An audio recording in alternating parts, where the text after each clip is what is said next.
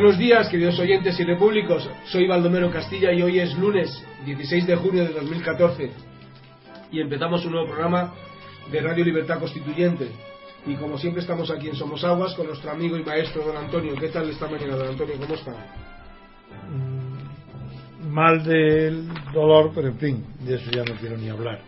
Mal de la pierna, pero bien, muy bien de ánimos, no solo porque nos mantenemos en puestos privilegiados inmediatamente detrás de Federico Jiménez Los Santos en la clasificación de los de los Podcast.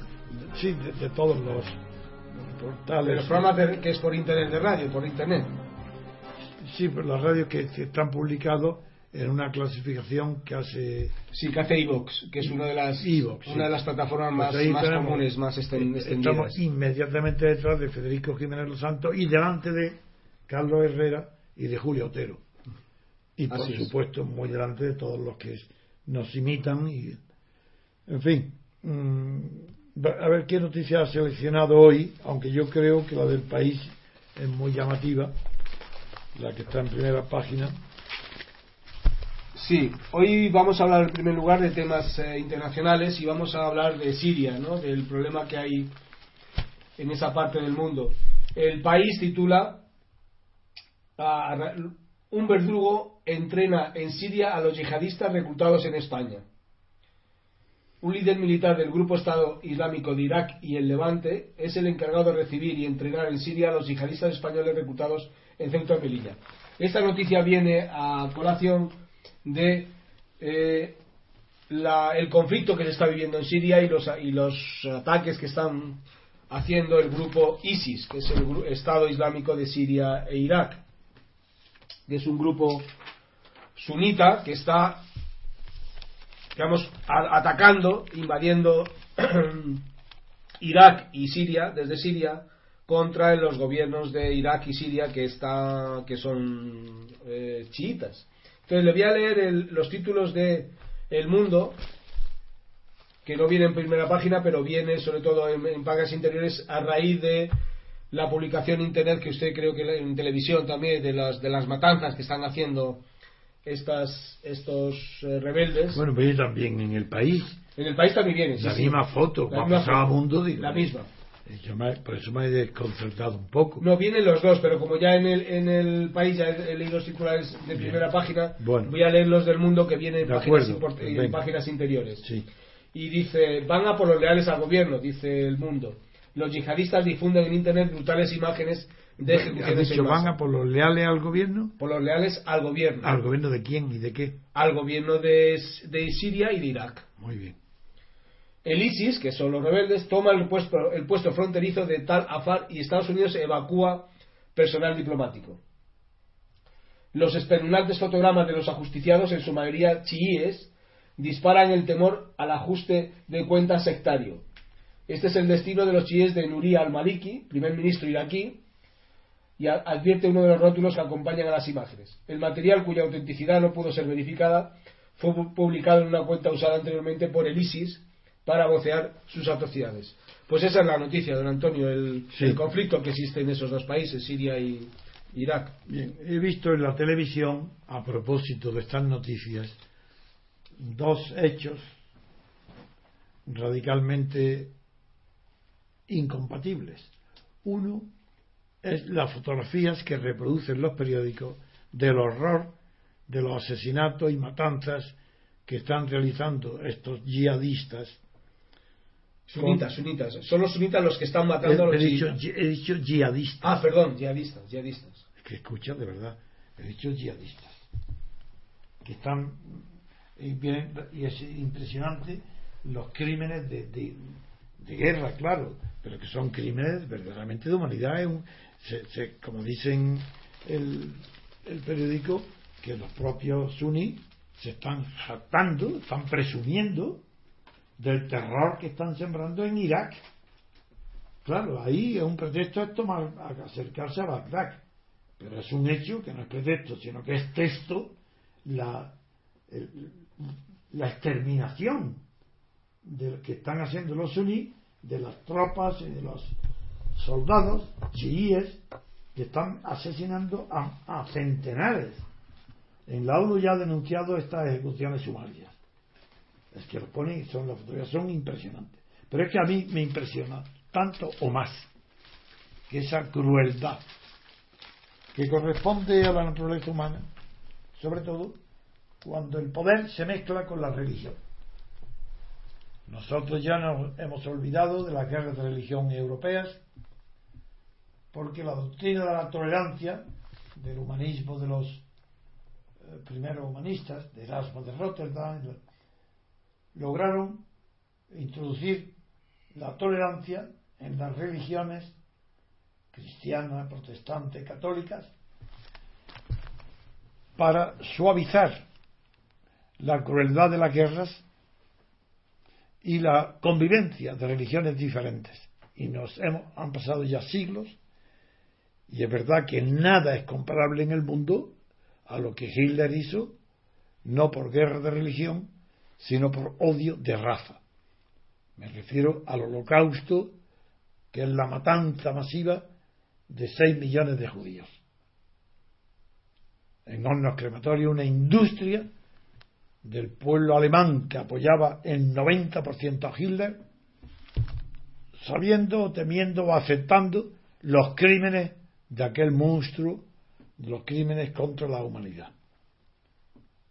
Bien, sin embargo, hoy no, no acabamos todavía de explicar el laberinto de Ucrania, fácil de, de entender si no abandonamos el hilo de la historia de Rusia, Crimea, Ucrania, Kiev, Tercera Roma, Constantinopla, si no abandonamos todas las constantes históricas que llegaron a hacer de Kiev la capital de Rusia antes de Moscú, si no abandonamos las líneas comerciales que se tuvieron que inaugurar después de la conquista de Constantinopla, Constantinopla para ir sortear el Mediterráneo, e ir a los mares y a los puertos del norte atlántico y de las ligas anseáticas, si no abandonamos, podemos orientarnos bastante bien en las tendencias que hoy dominan en la lucha comercial entre Rusia y Bruselas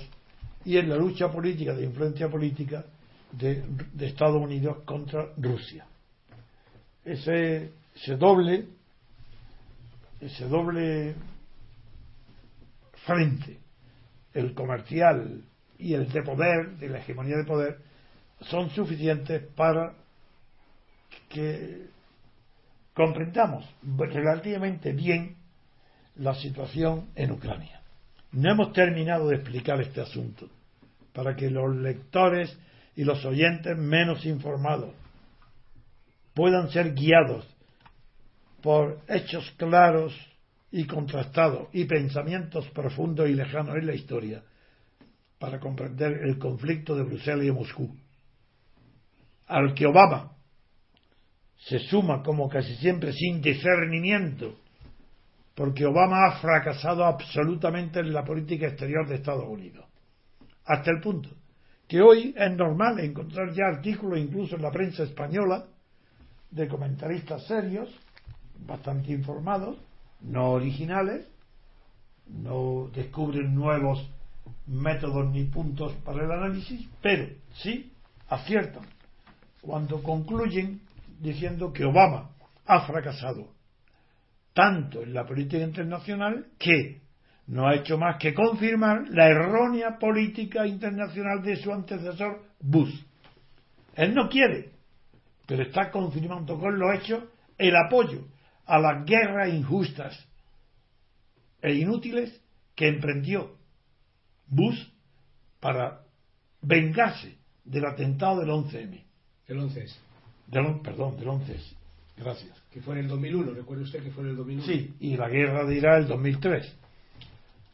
Pero he oído en la televisión que, y estaba diciendo que igual que me impresiona muchísimo las imágenes de crueldad, de la matanza que están llevando los suníes a campos de prácticamente de exterminio, porque están asesinando a centenares y centenares de soldados en su avance, en el avance de los sunís rebeldes del ISI, del Estado de Siria y Levante. Irak. De Irak y Levante, ¿no? De Siria e Irak. El Estado Islámico. No, y Levante, y Levante. Ah, y, Levante. y pone y Levante. Bien. Míralo y verás. Bien, bien, Siria y Levante. Bien, bien. Entonces, bien. Pues, tanto más impresionado o más que esas imágenes, la de ver a un payaso, así literalmente, a un tonto integral, con una cabeza pequeña como un avestruz, cuerpo alto y cabeza pequeña, mirada de idiota, que se llama Tony Blair. Tony Blair es un cínico que me impresiona tanto como las matanzas que estamos viendo en las imágenes. ¿Será posible que este hombre tenga la cara dura de aparecer en televisión para afirmar solemnemente, como si fuera un filósofo de la historia, acostumbrado a analizar en unas capas de profundidad que los periodistas no alcanzan nunca, como si fuera así, dice que no tiene nada que ver, que no hay relación alguna entre el terrorismo actual que azota a, a las zonas de estos países árabes o de islámicos, mejor dicho, islámicos, que no tiene nada que ver con la guerra que él, con Bush y con el apoyo de, de Aznar, que fue el trío de los Azores, y, Barroso, el, el, portugués que lo invitó en la isla de los Azores, dice que no tiene nada que ver la guerra iniciada para derribar al dictador Hussein con la aparición, el incremento y el horror de los grupos terroristas que por doquier están asolando a Irak y a las zonas fronterizas. Dice que no, que no tiene nada que ver. Es decir, que no, que aún reconociendo que el dictador Hassan Hussein, bajo su mandato férreo y laico, no hubo grupo terrorista, no había arma de destrucción masiva, aquella cuento que el idiota pequeño, bufón de la corte del rey Bus, que se llama Aznar, ese bufón que dijo mi alma a los ojos, yo he visto las armas de destrucción masiva, este pobre hombre, ególatra, presumido, ignorante, que solamente pretendía adular a Bush y aparecer con los pies sobre la mesa en el llanto, en el, en el rancho privado. No está mal decir confundir rancho y llanto.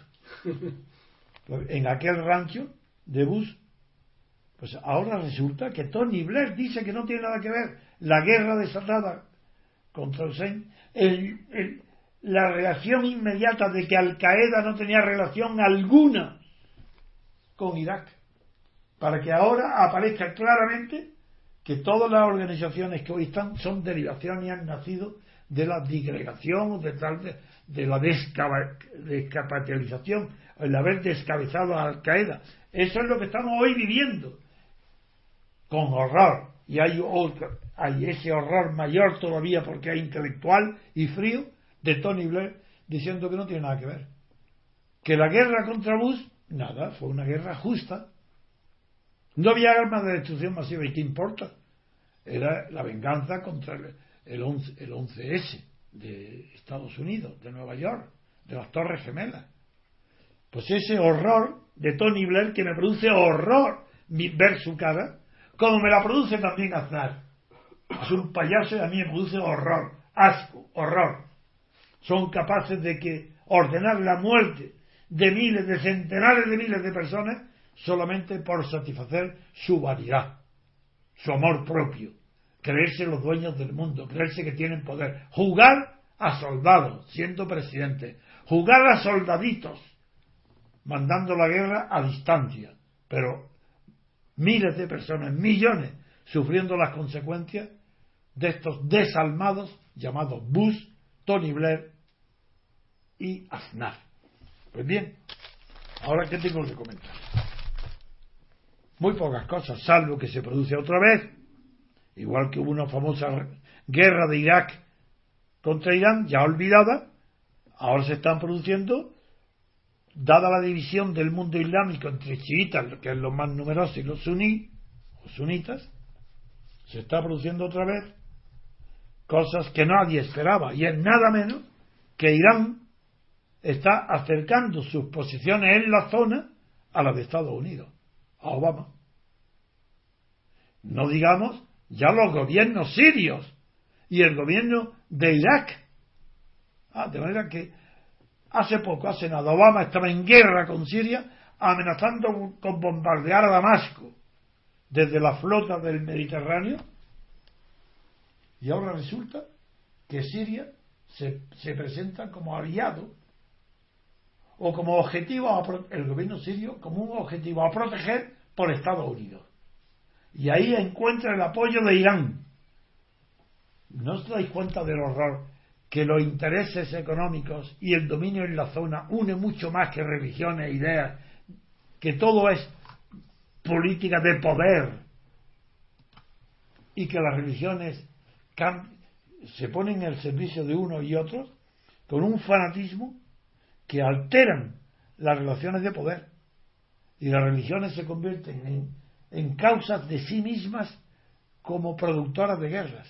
Es la religión misma la que produce ese odio entre sunís y chiitas y esas venganzas de las minorías sunís contra las mayorías de las mayorías sunitas contra las minorías chiitas contra las minorías chiitas se va se va reproduciendo y las venganzas de los de los que estaban en minoría y ahora ocupan el poder son terribles porque son siglos acumulados de odio.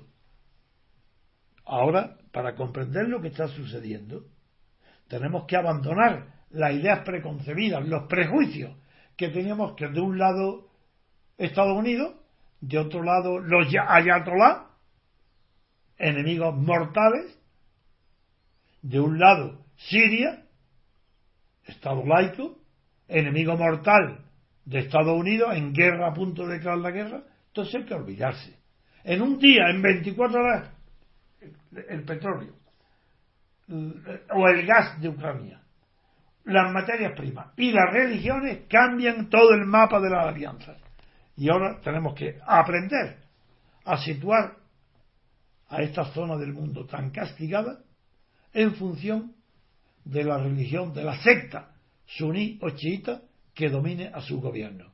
Hoy estamos asistiendo impávidos al horror sunita, asesinando a mansalva, ejecutando sobre el campo sin juicio alguno y presumiendo de ello, a centenares no, a miles de enemigos religiosos de ellos, que son los chiitas. No hay más comentario que hacer más que el horror de Tony Blair y que Obama ha perdido la batalla de la política internacional. Ya lo predije en el primer viaje que hizo Obama a Europa.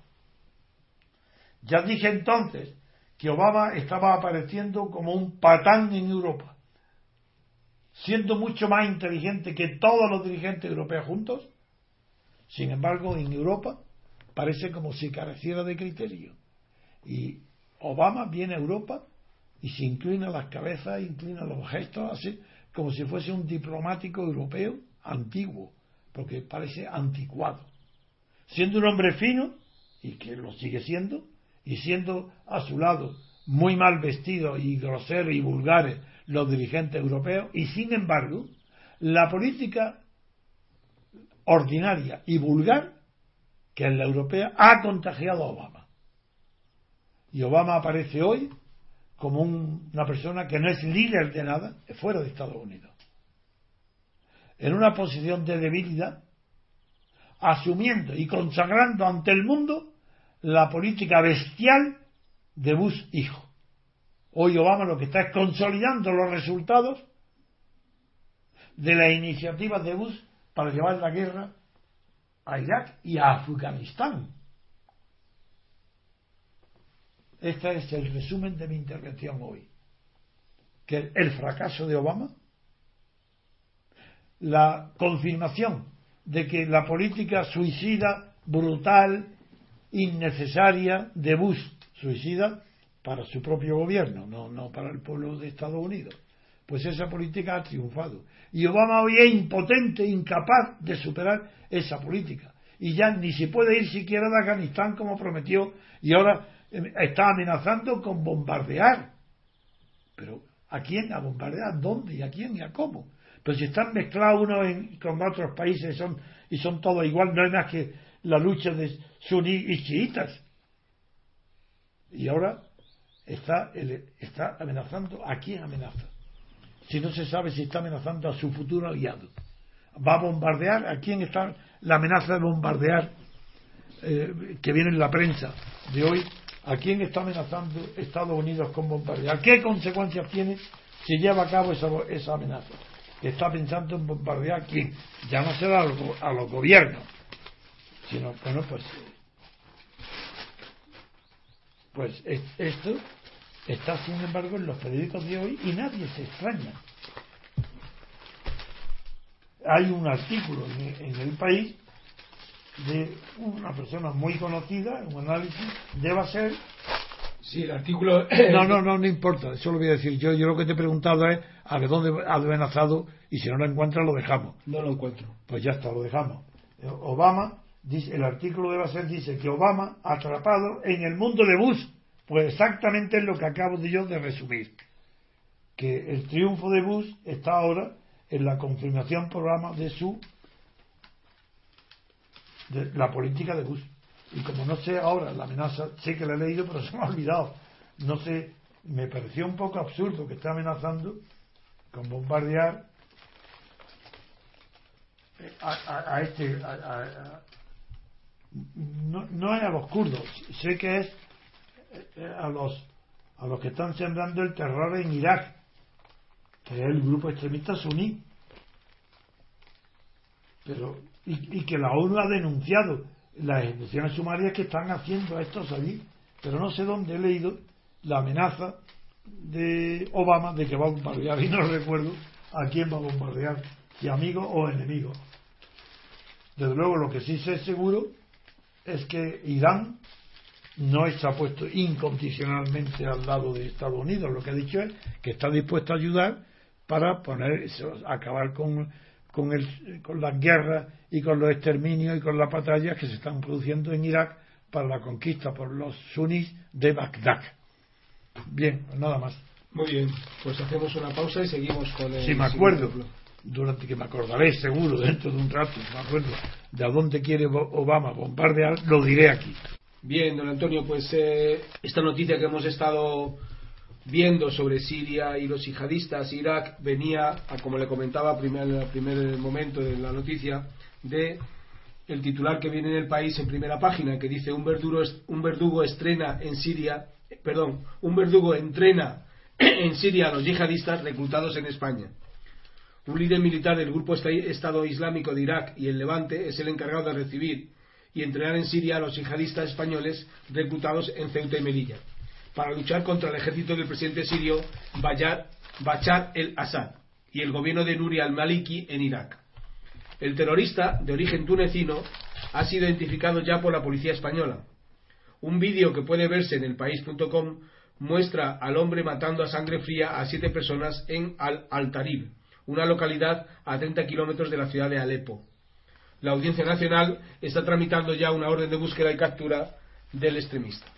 Bien, te agradezco que de esa manera ha centrado el interés especial que para España tiene el hecho de que esta noticia de la portada eh, venga centrada a través del que de la persona que está entrenando en Siria los yihadistas reclutados en España. Muy bien, pues eh, con esta noticia, este bloque, cerramos el primer bloque, ponemos un poco de música y seguimos con la siguiente noticia.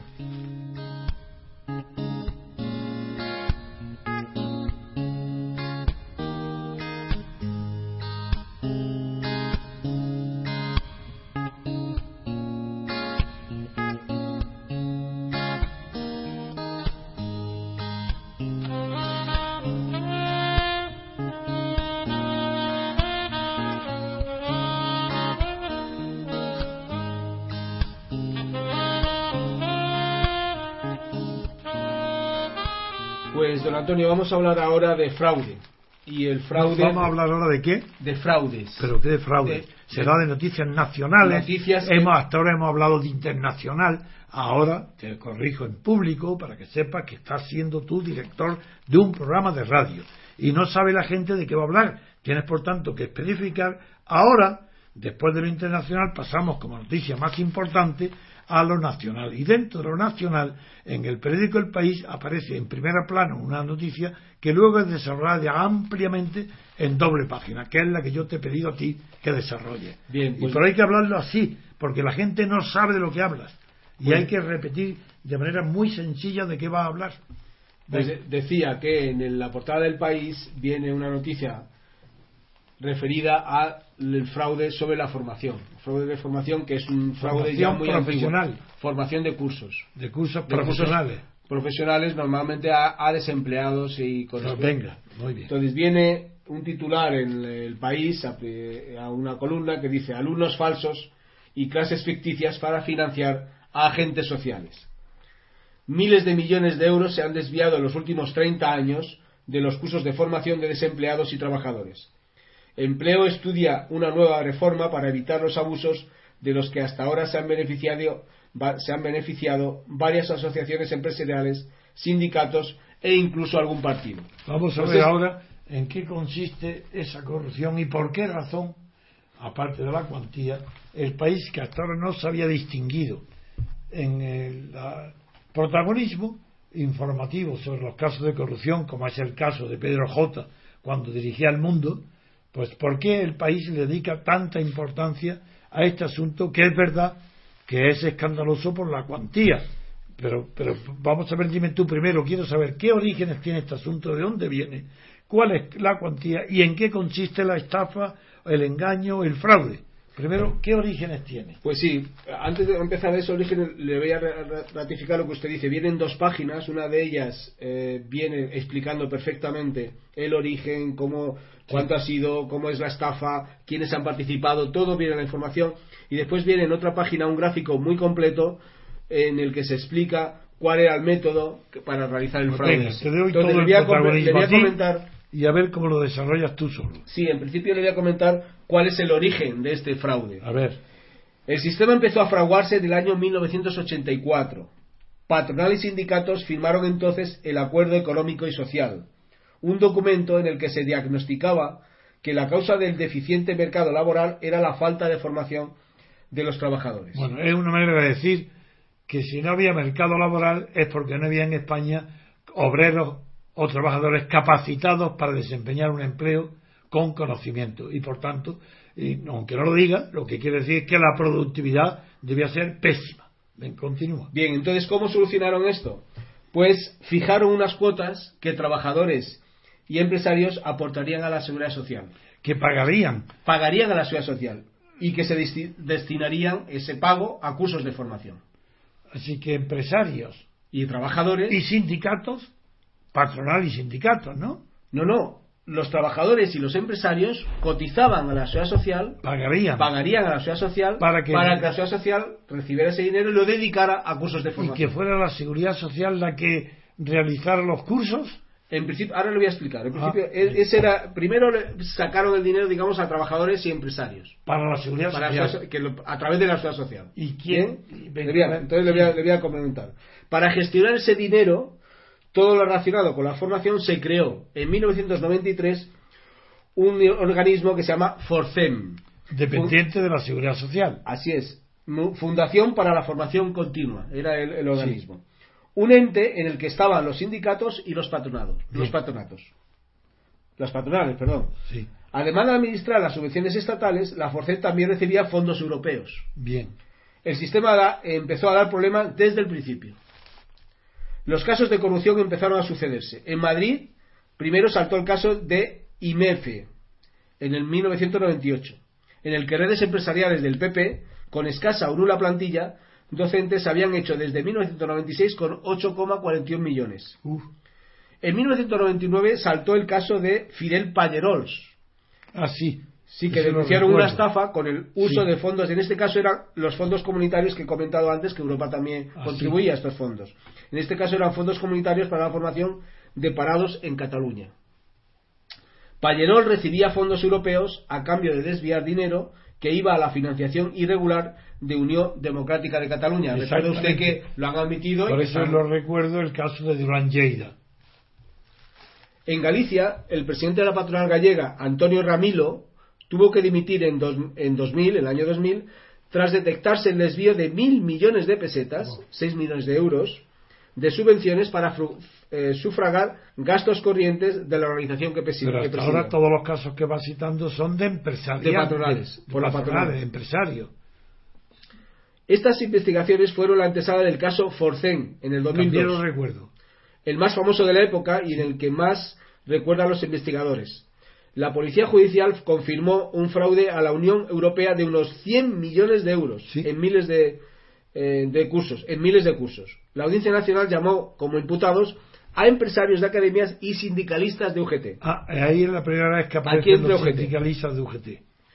El caso acabó eh, prescribiendo, el escándalo se repitió. Prescribiendo que, que habían dejado el tiempo pasar sin perseguirlo y provocaron que se.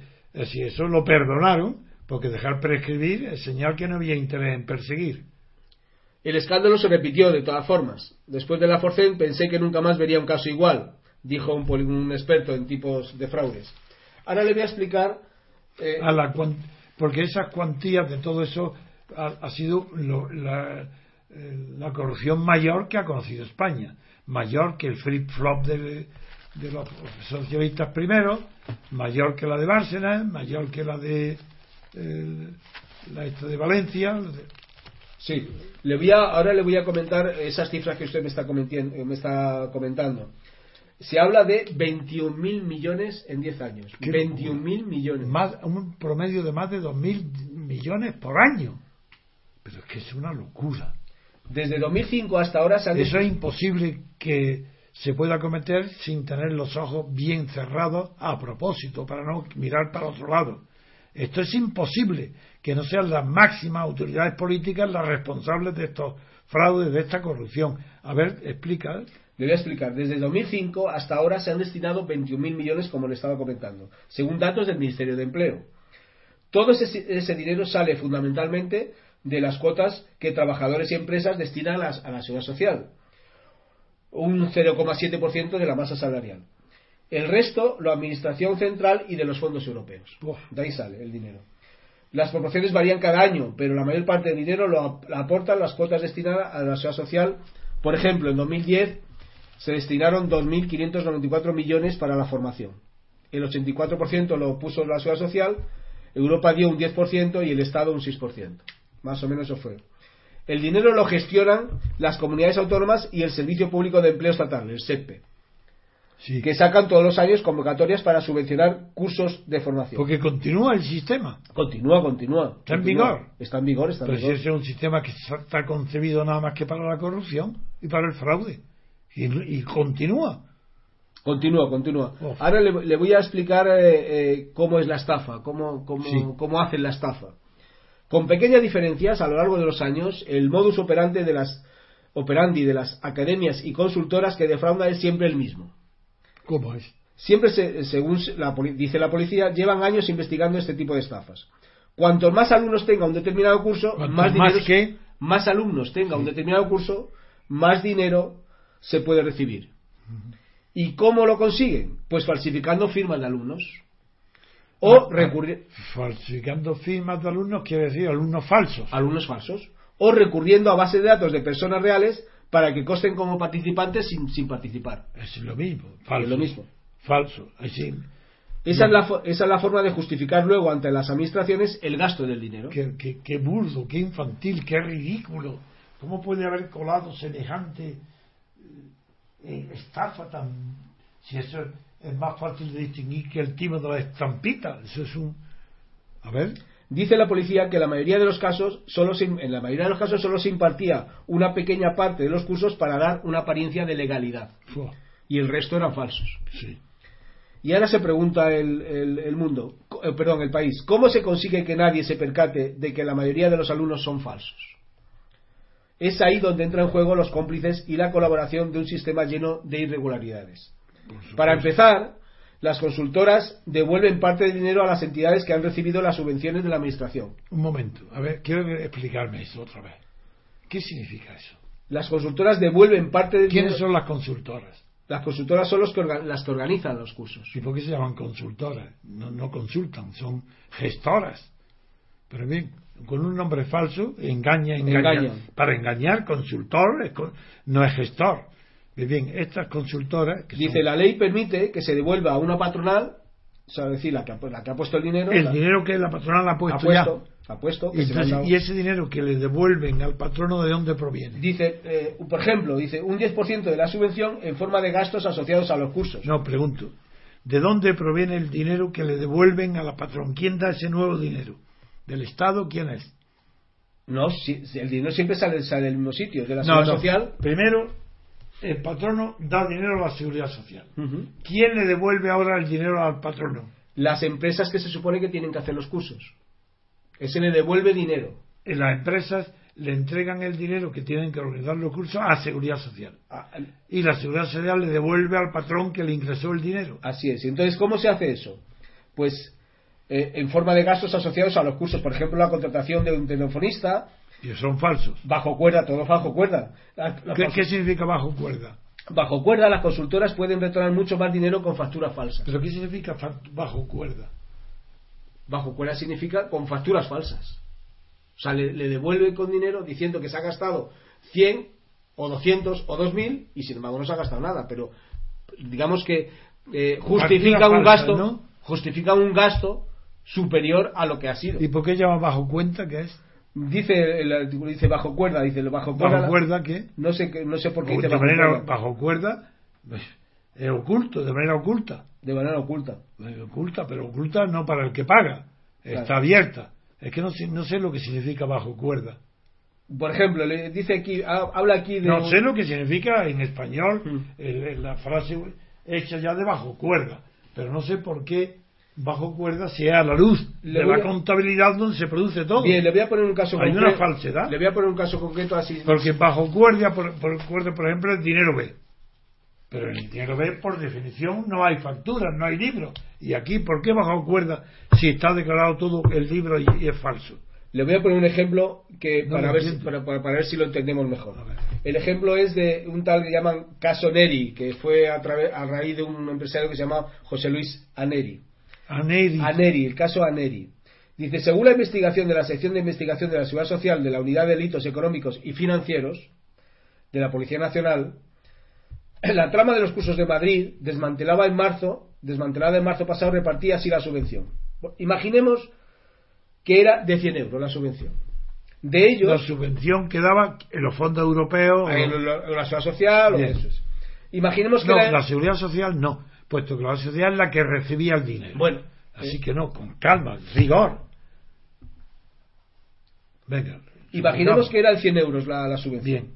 De ellos, 20 se dedicaban a mordidas para algunas asociaciones empresariales. Mordidas, Que es son decir, comisiones, comisiones. ilegales, ¿para quién? Asociaciones empresariales. Que estaban asociaciones empresariales que recibían una mordida porque habían hecho algo. Es que no lo explica bien, ¿eh? Porque para recibir una comisión ilegal, oculta, tiene que haber una gestión. ¿Y esas empresariales hacían alguna gestión? Ninguna. Ahí, según lo que dices tú ahora, que dice el país, no aparece ninguna gestión. Bueno, recuerde que Entonces no son mordidas. recuerde que la- el organismo que, mm, que digamos que gestionaba todo esto era un organismo que se llama Forcen que está a los sindicatos y la patronal. Pero ese es un organismo unitario. Unitario. Mientras que ahí Es está que hablando en plural. Tú has dicho asociaciones. Sí, En plural. sí, Luego no es Forcén. no, Pues ya está. pero formaba parte de Forcen porque Forcen Hombre, está la patronal. pero tú, pero tú estás hablando del mecanismo. Estoy y no- hablando del mecanismo. Y eso es en plural. Y no sé por qué y cómo ponían la mano. Si no son comisiones.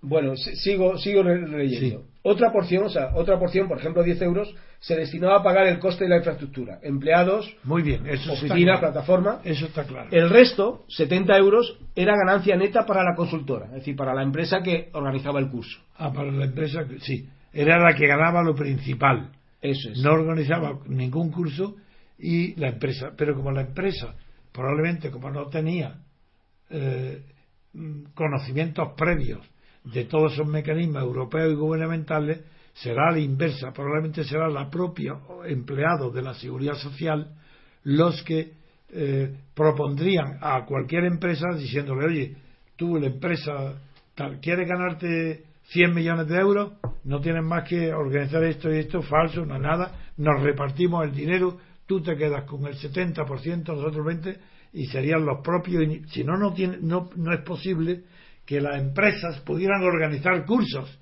tenía que venir de los centros informados de esas subvenciones que las recibía para que los que conocen los reglamentos.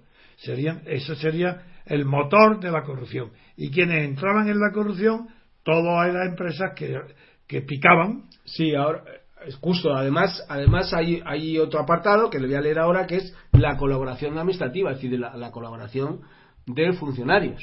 Eso, a eso me que formaba parte, es que es lo que usted estaba comentando. eso, los, de, los funcionarios de la seguridad social y los de las subvenciones del, del gobierno español y de Bruselas son los informados sobre estos fondos y son los que ofrecerán la corrupción y corromperán a las grandes empresas para que ellos, la empresa se lleve el mayor porcentaje a cambio de ellos tener mordidas eh, ocultas. De hecho, eh, eh, según la noticia que dice el país, en algunos casos la policía ha descubierto sobornos a funcionarios, como estábamos comentando, inspectores de trabajo, incluso a políticos. Pero, la mayoría de la, ah, pero la mayoría de las ocasiones no hacía falta ni siquiera un grado de implicación, simplemente no mirando, o sea, no controlando. O sea, dejando de hacer su, su... que no hacía falta investigar nada. No, que no hacía falta incluso que le dieran dinero. Simplemente no solamente colaboraban con soborno, o sea, cuando le sobornaban, dice, pero en la mayoría de las ocasiones no hace falta tal grado de implicación, es decir, que se implicaba el ya, ya no explique, no explique, dime qué dice el periódico. Eh, es suficiente con que la administración mire para otro lado. Funcionarios públicos han denunciado a este diario la falta de controles sobre los cursos. Bueno, dice, muy bien. Por ejemplo, pero si, no, no, siga. Pero si es suficiente con que un funcionario mire para otro lado, ¿a cambio de qué mira para otro lado? No, es que la corrupción está en mirar para otro lado. Cuando dicen no hace falta tal activismo, eso es mentira. Eso son opiniones de personas implicadas y complicadas. Eso es, eso es indignante. Para que alguien mire para otro lado, tiene que cobrar, si no, no mira para otro lado. Por tanto, es activo igual. Eso es falso lo que dice el país. Y le digo unas frases de uno de los, de los, de los eh, investigadores. Dice, cuando los inspectores van a un curso para ver si se está realizando, no cogen a nadie por sorpresa las academias saben siempre cuándo va, a llegar ese, ese Luego hay que tener la prueba de la corrupción. Si hay una persona que avisa a la gestora, a los que se ocupan de los cursos, de que va a haber una inspección, esa persona cobra. Es lo mismo que lo que ha pasado en la policía para el caso Faisán. Si se avisa a Faisán para que no estén los de ETA, hay una complicidad ahí que no, no necesariamente sea económica, pero hay una complicidad política de un alto cargo político que no quiere que se detenga a nadie de ETA. Pues aquí tiene que haber funcionarios que no quieren que se detenga a nadie implicado en estas trampas. Y esa persona normalmente tiene que estar recibiendo dinero, porque nadie es romántico o altruista por ideología. Aquí no hay ideología, aquí no hay más que reparte dinero. En cambio, en ETA sí podía intervenir la ideología, porque como coincide el chivatazo del Bar Faisán con un periodo donde se pretendía el gobierno de Zapatero, pretendía estar negociar la paz con ETA, el gobierno no estaba interesado en que en ese momento se detuviera a nadie de ETA. Eso es corrupción, pero es corrupción por ideología, por poner el, triunfo, la vanidad de un triunfo político delante de la ley, delante, poner primero la vanidad de obtener un logro político antes que perseguir un delito. Lo cual, eso es corrupción total, corrupción moral, aunque no reciba dinero. Quiero decir que con eso explico y aclaro que no me creo lo que dice el país, eso lo ha redactado un periodista o un policía, y ahí se está encubriendo a alguien. Se está encubriendo para que no se investigue a aquellos que comunicaban a las empresas cómo podían ganar dinero con corrupción. Sí, por ejemplo. Esos que miraban para otro lado, esos. Porque se investigue por qué miraban para otro lado. Sí, por ejemplo, eh, viene aquí en las declaraciones de uno de los que están, de los que han entrevistado al país, decía, por ejemplo, En el caso Aneri, ese que he comentado antes, el caso Aneri, decía, el, hoy viene el inspector de la comunidad, nos decían, y sabíamos que iba a estar todo preparado para que ese día hubiera gente en los cursos. Le, le avisaban de que el inspector iba ahí, entonces pues... Pues ese que avisaba, aunque fuera 100 euros, cobraba. Porque eso ahí no hay razón ideológica ninguna. Eso es puro corrupción económica.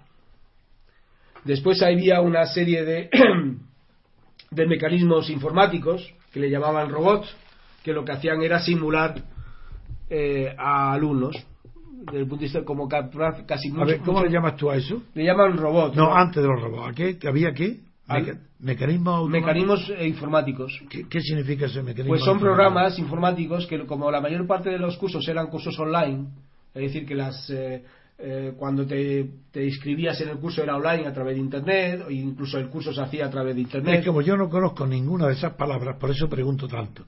Porque como yo, hay en España millones de personas que no saben lo que es curso online. Entonces, Pues- como los periodistas y vosotros, los técnicos en Internet, lo utilizáis como si todo el mundo lo supiera, esa es la razón por la que te he pedido que tú informes y que yo pregunte. Porque yo no sé ni lo que es curso online ni nada de eso. Pues se lo voy a y hay millones de personas como yo que no lo conocen. Pues os voy a explicar. Por ejemplo, usted quiere aprender a, a, a cualquier, por ejemplo, informática básica, por ejemplo. Entonces, se- hay, hay por internet, usted se pone el ordenador, se conecta a un sitio y se identifica y se inscribe en el curso. ¿Pero qué sitio? Es que me emplea un lenguaje que no me vale para nada. Un sitio de internet que se llama una dirección en internet, cualquier, cualquier dirección, por ejemplo. A mí, por ejemplo, a mí. Sí, Se dirigen a mí.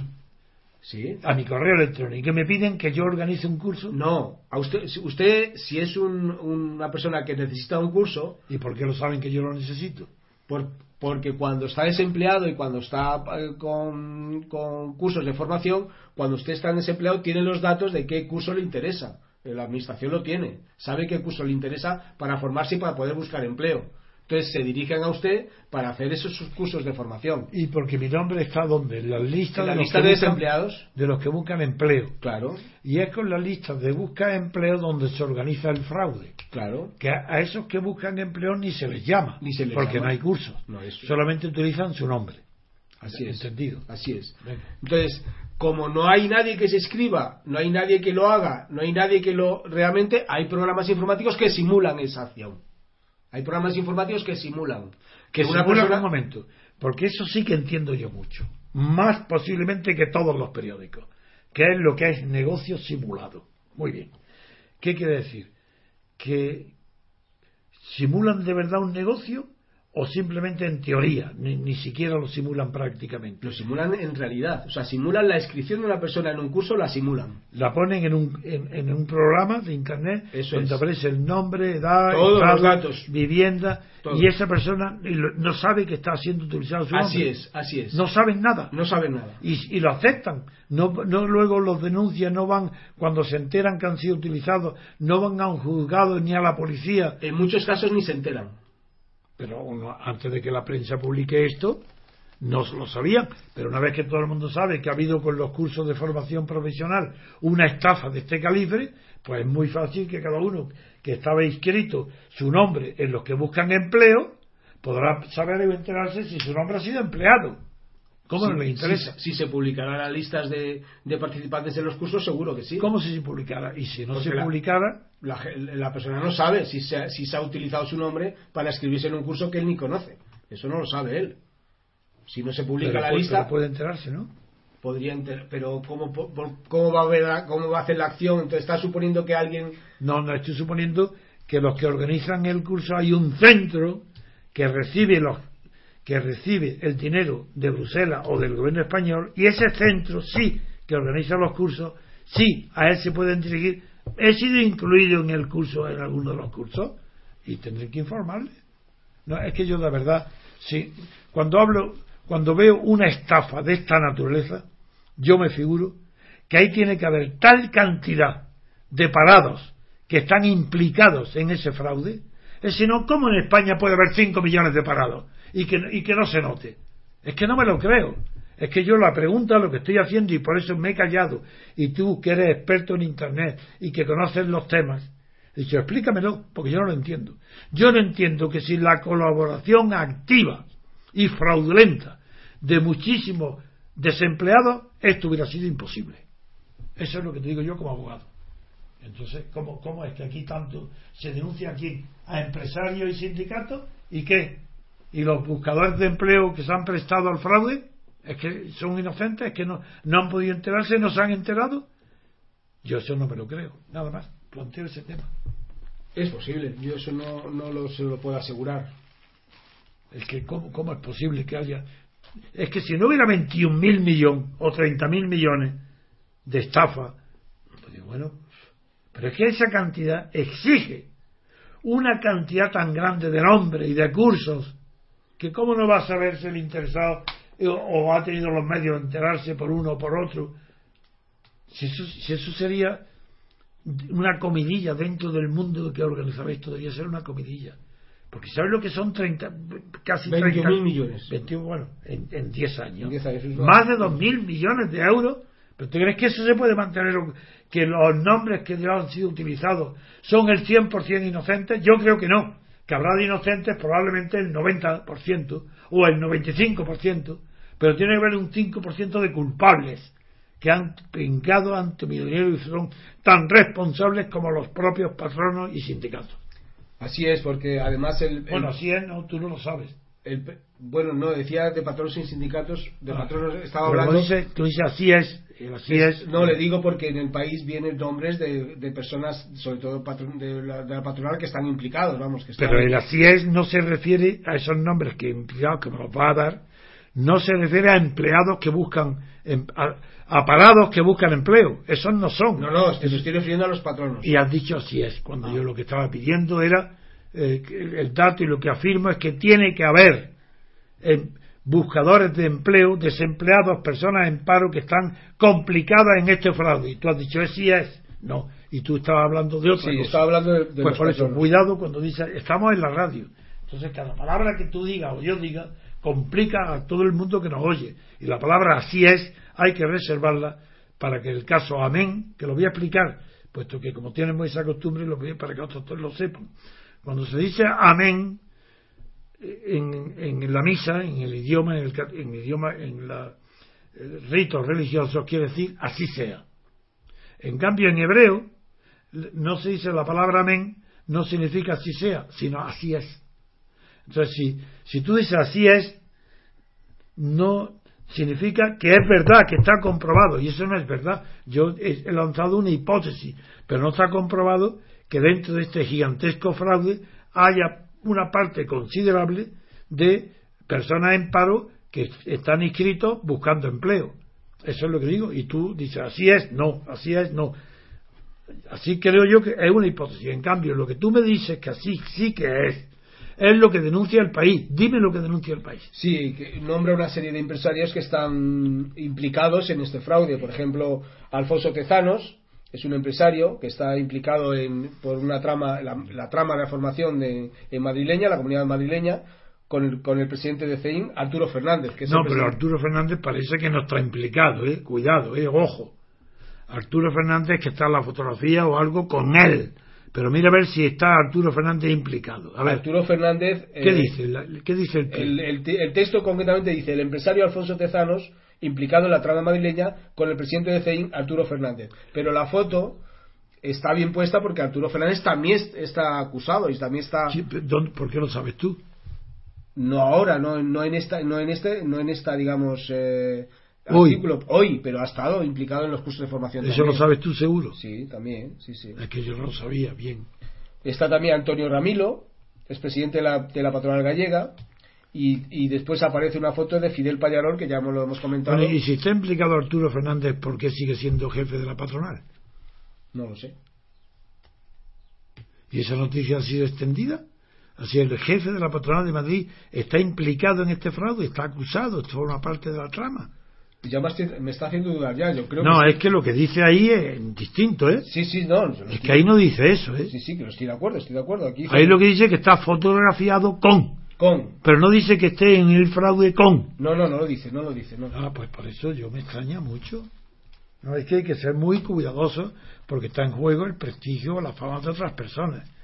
Igual que nosotros no queremos que nos defraude, que nos... Eh, digan falsedades, pues también nosotros tenemos que ser muy cuidadosos cuando hablamos de fraude con emplear nombres que esté comprobado que, que están en el fraude.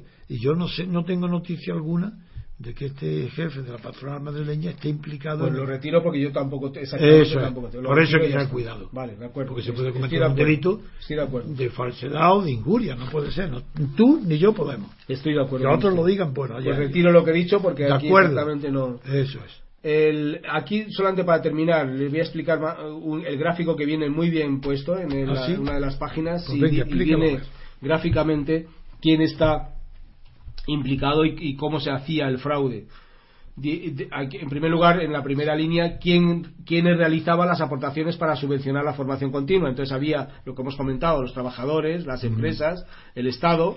Entonces se podrá descubrir La Unión ese- Europea. para que no tardes tanto tiempo porque si no yo creo que vamos a pasar de las tres horas y no llegaremos Llevamos solo ve- veintitantos minutos nada más, ¿eh? 25 minutos. sí bueno pues ya va falta un poco. es para preguntar que si en este esquema Ujú. puede de- resolver la incógnita que yo he planteado de si qué parte tenían los que buscan empleo. Los que están inscritos buscando empleo, si en el esquema ocupan un puesto fundamental para falsificar sus nombres, para utilizarlos. Bien, en la esa que está diciendo viene en la penúltima línea, digamos, del gráfico y dice dice? quién recibe los cursos. Venga. Entonces, ¿quién, en caso de ¿Quién los, recibe los cursos falsos? que los cursos falsos. Eh, Los cursos inexistentes. Dice, en el caso de los cursos eh, presenciales, el fraude detectado es escaso. O sea, ¿Y, los qué, y cursos qué son que presenciales? tiene que ir a una clase presencialmente, Ah, se que tiene tienen que ir que a recibirlo. ve- ahí hay, digamos que ahí dice que el fraude es escaso. Hay, pero poco. Poco, muy poco. El donde está el fraude realmente gordo es en los cursos de formación que le llaman telemática o no presenciales o Ah, online. Ahí a donde está- distancia. a distancia. Ahí de donde está el- formación a distancia. Así es. Ahí, ahí no es donde tiene que estar presente. Venga, y a ver cómo, cómo lo dice el grueso de la suplantación de identidad se da en los cursos no presenciales, que es lo que estado comentando. A distancia. Entonces, ¿cómo se hacía eso? Pues lo que he comentado antes, lo de los robots, esos que lo comentaba, programas informáticos. Se creaban ese proceso para suplantar en los ejercicios a los alumnos que, inexistentes. ¿Y de dónde creaban- tomaban los datos en los robots? Pues de dos formas. O eran personas reales, datos reales que sacaban de bases de desempleados, de bases de empresas, de bases tal, o se los inventaban, se inventaban los datos. Sí, bueno. El nombre, la- bueno, todo. imaginarios o reales. Eso es. En el caso de imaginario, la responsabilidad criminal corresponde nada más que al que inventa el dato. Pero cuando se utilizan nombres reales, ¿de qué fuente lo utilizaban? Es la pregunta mía, es lo que estoy preocupado. Es lo que quisiera averiguar y saber. Pues se lo voy a decir. ¿Cómo podían poner datos de personas reales que no, que no supieran que están siendo utilizados sus nombres? Pues se lo voy a decir. Eso es un delito. Esa es la última, digamos, la última eh, línea del gráfico. Dice, ¿dónde se consiguen los listados de identidades? Que es lo que usted está preguntando. Sí. Pues había dos formas. Personas cercanas, a la, todo, el, todo el laberinto de... Luego, si es eso, la corrupción se extiende a los que buscan empleo. Porque si ya son personas cercanas, le tienen que decir, oye, tú no vas a recibir empleo, tú no vas a recibir formación ninguna, pero tu nombre lo vamos a utilizar. Para que eso sea efectivo, dirá, ¿cuánto me das? Eso se hacía a través de unos comerciales, de captadores y de responsables. Eso. de todo. Y ese número tiene que ser muy grande. No lo, no, lo, no lo expresa, no lo pone No, no, pero tiene que ser grande, porque es imposible la alimentación de alumnos falsos, pero de personas reales. Alumnos falsos, pero personas reales. Eso requiere muchísima organización de los de los robots. Y otra, otra parte, otra parte de ellos era una cosa que le llaman base de datos. ¿Y base de datos de dónde? Lo sacaban de asociaciones profesionales, de los gremios, de los listados de exalumnos y sobre todo hay un- una parte que es del censo electoral. O sea, el censo electoral lo tenían ellos, Es decir, el salvo, censo se saca. salvo de la guía de teléfono, de todos lados. Así es. Bueno, no diga así es, Bueno. porque no es seguro. Es que no es así es. Si, yo- si estoy haciendo una hipótesis, así es, no, nunca puede ser. Tú, puedes decir, ah, reírte, decir puede ser, pero no así es, no. Porque así estás confirmando algo que yo no estoy seguro de ninguna manera. Le estoy tomando el pelo, me estoy riendo.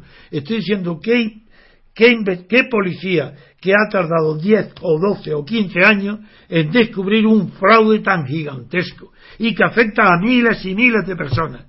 Y estoy poniendo una hipótesis, porque no me creo que esos nombres falsamente utilizados no hayan cobrado, sino todo, una, una gran parte. Y eso explica por cómo uno de los medios que tiene para que en España haya 5 millones de parados y no, y no pase nada. Porque aparte de, dicen es que viven con sus padres. Bueno, esos eran los jóvenes.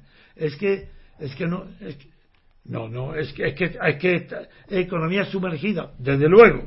Pero esto no es economía sumergida, esto es peor que economía. Esto es fraude público de fondos oficiales públicos. Esto no es economía sumergida. Lo que es sumergido es el soborno. Lo que es sumergido es el, la, la, la, compra fraudulenta de nombres. Esto es, esto es un fraude gigantesco. Yo creo que basta. La, que, es suficiente. Yo, me, yo ya me he enterado viendo lo que es. Y de aquí deduzco que sin la complicidad de los obreros que dan su consentimiento, que dan su nombre, que saben que su nombre se ha utilizado y no denuncian a la policía, quiere decir que esos obreros están cobrando y eso explica, una de las razones que explica por qué en España puede haber tantos parados, porque la corrupción es un empleo magnífico en España.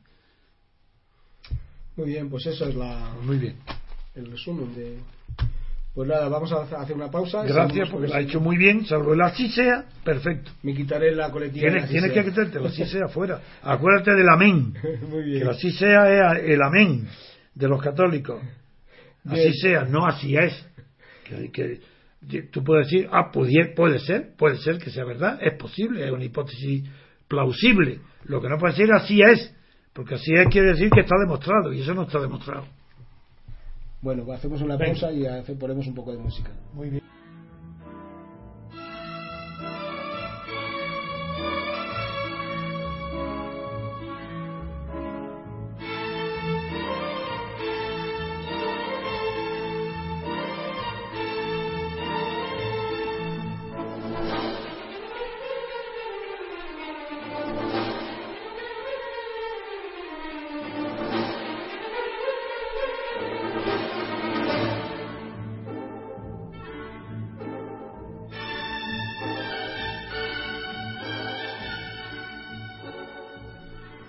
Para acabar, don Antonio, le voy a leer una noticia que viene en la portada del mundo sobre Urdangarín.